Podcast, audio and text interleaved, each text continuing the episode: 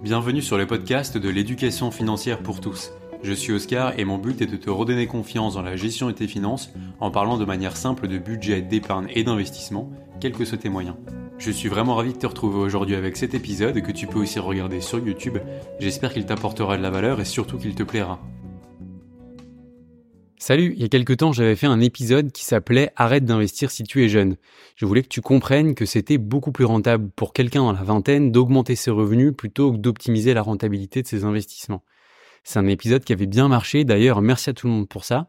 Et aujourd'hui j'ai envie de réitérer en te parlant d'un réflexe très rentable pour booster ton patrimoine et ta qualité de vie financière. Rentable c'est bien le mot puisque c'est lui qui est responsable de 90% de ta performance.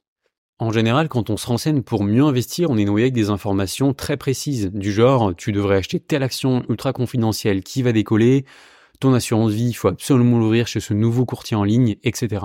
Tu vois de quoi je parle. Et l'actualité économique et les discussions en finance sont centrées sur les détails et les finitions des stratégies d'investissement. D'abord parce que c'est plus complexe et ça fait paraître savant, et puis je pense que c'est sûrement un peu plus glamour aussi.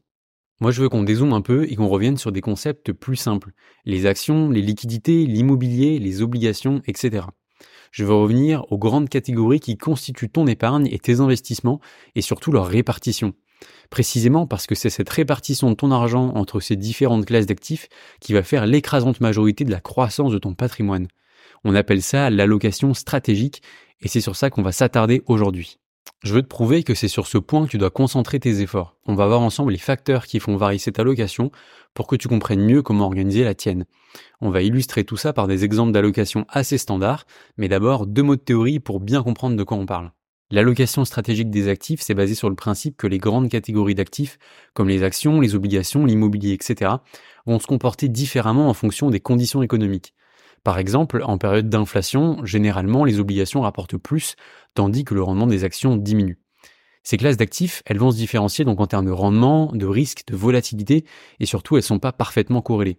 Tout ça, ça va te permettre une diversification qui va réduire le risque de variabilité du rendement global que tu vises pour ton patrimoine.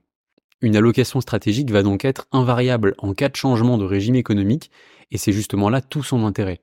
Si tu veux, c'est un peu la colonne vertébrale de ta gestion financière en fonction de certains critères sur lesquels on va revenir, tu vas pouvoir déterminer ton allocation et la conserver sans te soucier de l'actualité économique. C'est donc une allocation idéale et théorique qui va te servir de repère pour mieux gérer tes finances dans la pratique. Je pense que tu commences à comprendre le poids qu'elle peut avoir dans la performance de ta gestion financière. Et tu n'es pas le seul, puisque de nombreux travaux de recherche scientifiques ont été menés pour essayer de mesurer l'impact d'une bonne allocation chez les gérants de fonds d'investissement. Et la plupart de ces études se rejoignent autour d'un chiffre qui est assez édifiant puisque l'allocation expliquerait autour de 90% de la performance et de la variabilité des rendements totaux de ces professionnels. Alors tu vois que discuter de quelle action acheter ou quel indice boursier suivre, ça arrive bien après la réflexion sur le pourcentage de ton patrimoine qui doit être exposé au marché des actions. Revenir à la base, c'est ça le message clé de cet épisode. Maintenant, on va voir les facteurs qui peuvent modifier une allocation stratégique pour que tu puisses te créer la tienne sur mesure. Bien sûr, on va d'abord retrouver en premier ton horizon de placement. On place pas son argent sur les mêmes supports quand on souhaite le retirer dans 2 ans ou dans 25. Dans la plupart des cas, cet horizon de placement est reflété en premier par ton âge. Quand on est relativement jeune et qu'on a du temps devant soi, on peut donc se permettre d'aller vers des actifs avec des frais d'entrée importants et une faible liquidité comme par exemple l'immobilier en direct et puis les SCPI. C'est aussi le bon moment pour investir en bourse parce que la longue durée d'investissement va te permettre de profiter du très bon rendement des actions à long terme tout en lissant le risque lié à leur volatilité. Au contraire, en se rapprochant de l'âge de la retraite, on va chercher plus de stabilité et de sécurité, et donc il faut s'intéresser un peu plus aux produits basés sur les obligations, comme par exemple les fonds euros des assurances vie. De la même façon, si tu as un stress financier important à venir, comme des études, un mariage ou une place en maison de retraite à financer, il va falloir jouer cette carte de la sécurité en augmentant la proportion d'épargne à faible risque et idéalement garantie. Tu vois donc qu'il faut être en capacité d'anticiper ton avenir quand tu constitues ton allocation et donc de savoir où tu en es dans ta vie financière. La répartition de tes pions financiers ne sera pas du tout la même si tu es en phase de création de patrimoine avec une allocation agressive et relativement risquée, par rapport à quelqu'un qui souhaite profiter de son patrimoine et, en tirer des revenus, par exemple, avec un portefeuille euh, sage d'actions à gros dividendes, par exemple. Et la gestion d'une autre personne qui essaie de préserver le patrimoine familial euh, sera encore différente, avec souvent plus d'obligations et d'immobilier patrimonial. Savoir quels sont tes objectifs financiers et les anticiper le plus possible, c'est vraiment ça le plus important. Je vois encore trois facteurs personnels qui doivent être pris en compte dans ta réflexion. D'abord, la stabilité ou non de tes revenus et de ton métier en général.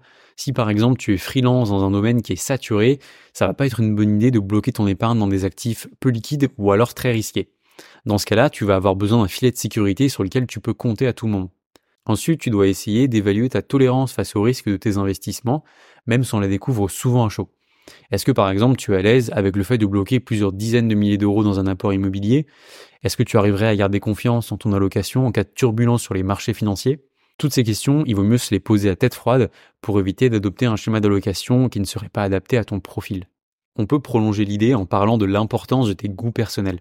La plupart des investisseurs ont leur dada en France, c'est souvent l'immobilier locatif avec toutes ses spécialités, mais on voit aussi des profils qui ne jurent que par leur portefeuille boursier. Prends le temps de découvrir toutes les classes d'actifs et celles qui te parlent, tu les maîtriseras d'autant mieux. Après, évidemment, il faut éviter de mettre tous ces œufs dans le même panier et les allocations polyvalentes et diversifiées seront bien plus robustes. Ça fait quand même beaucoup de facteurs à garder en tête, même si finalement tout ça est très logique. Alors on va avoir ensemble deux exemples d'allocations qui correspondent à des profils assez répandus pour bien fixer les bons réflexes. On peut se pencher sur le cas de Nathan, 25 ans, qui a commencé à travailler en tant qu'ingénieur il y a deux ans et qui touche un revenu confortable par rapport à ses charges qui sont encore très faibles. Il est encore en colocation, il n'a pas d'enfant à charge ni de voiture. Il peut donc mettre de belles sommes de côté pour son âge, mais il sait pas trop où, puisqu'à part son voyage prévu pour l'année prochaine, il n'a pas de gros projets à financer. Ce qu'on peut lui conseiller, c'est d'adopter une allocation agressive, avec par exemple 70% de son patrimoine exposé au marché action, idéalement via des fonds indiciels sur PEA. De cette façon, il aura un rendement global cible de son patrimoine assez élevé.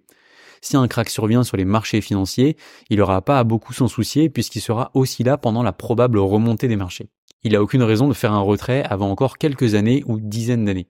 Le risque est pour lui très relatif. En parallèle, on peut lui conseiller de garder un petit tiers de son épargne en liquidité et en obligations, sur les livrets bancaires et en fonds euros d'assurance vie. Pour lui, c'est quand même une bonne idée d'anticiper la constitution d'un apport immobilier avec de l'épargne sécurisée tout en remplissant généreusement son PEA par exemple pour sa retraite. Ce sera différent pour Louise qui est graphiste freelance dans la trentaine, sans enfant elle aussi.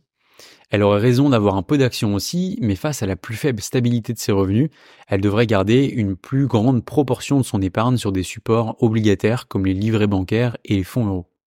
D'abord, pour avoir une sécurité en cas d'absence de revenus pendant une mauvaise période, mais aussi pour pouvoir toucher à l'immobilier, puisqu'on va probablement lui demander un apport beaucoup plus conséquent qu'à quelqu'un en CDI. Mais en même temps, elle devrait se préoccuper de sa future retraite bien plus maigre qu'un ex-salarié et utiliser la performance des marchés financiers pour avoir une rente supplémentaire dans 30 ans. Pour elle, c'est plus approximatif d'avancer des pourcentages, mais on pourrait imaginer une répartition inverse avec par exemple 70 ou 80% euh, de son patrimoine sur des produits obligataires liquides jusqu'à son achat de résidence principale. On va revenir au cas de Nathan, maintenant dans la cinquantaine, qui s'apprête à financer les études de ses enfants. Il sait qu'il va avoir besoin de bonnes poches d'épargne sécurisées et donc il va maintenant augmenter la part obligataire et liquide de son patrimoine. Il a compris que pour lui, ce n'est pas une bonne idée de conserver un patrimoine aussi agressif euh, que pendant sa vingtaine. Il pourrait être forcé par exemple de faire de gros retraits de son PEA pour financer les études de ses enfants, ce qui le rendrait complètement soumis à la variabilité du marché et pourrait par exemple l'obliger à vendre à perte pendant une récession euh, boursière. Au même moment, on retrouve Louise qui souhaite maintenant prendre sa retraite. En plus de sa résidence principale, elle a toujours des actions, des obligations et puis des liquidités. Elle a bien visé son allocation hors immobilier puisqu'elle a environ 50% en actions, 40% sur des supports obligataires et 10% en liquidité. Ça lui permet de bénéficier d'une rente complémentaire à sa retraite. Mais au fur et à mesure qu'elle avance en âge, elle va diminuer la part action de son patrimoine car elle peut de moins en moins se permettre d'encaisser un crack boursier sur la moitié de son patrimoine. D'abord par manque de temps pour se refaire et parce qu'elle recherche une certaine stabilité de sa rente. Elle va donc privilégier les supports obligataires au rendement plus sûr et prévisible. Elle a donc pas besoin d'avoir un gros rendement global, un petit rendement sur le gros capital qu'elle a pu se constituer auparavant avec ses actions, voilà ce qui l'intéresse. Voilà, on vient de voir à quel point c'est fondamental de te pencher sur l'allocation de ton argent. Normalement, grâce à tous les facteurs qu'on a évoqués, tu devrais pouvoir dessiner un petit graphique d'allocation cible valable pendant quelques années qui te servira de témoin pour t'assurer que ta gestion est optimale et ne part pas dans tous les sens. Je te conseille par exemple de faire un point tous les six mois. On a vu que l'allocation stratégique, c'est le moteur de la réussite de ta gestion financière, alors surtout ne la néglige pas. Comme elle est strictement personnelle, prends le temps d'étudier ton cas pour voir où tu te situes sur le spectre des allocations. Et puis à la fin, tu auras un patrimoine diversifié parmi et puis au sein des classes d'actifs et surtout adapté à ta vie. En tout cas, si le podcast t'a plu, n'hésite pas à t'abonner à l'émission et à lui laisser une note 5 étoiles sur Spotify ou un avis sur Apple Podcast. Je te rappelle que tu peux retrouver l'émission en vidéo sur YouTube. En tout cas, encore merci de m'avoir écouté, porte-toi bien et rendez-vous sur un prochain épisode.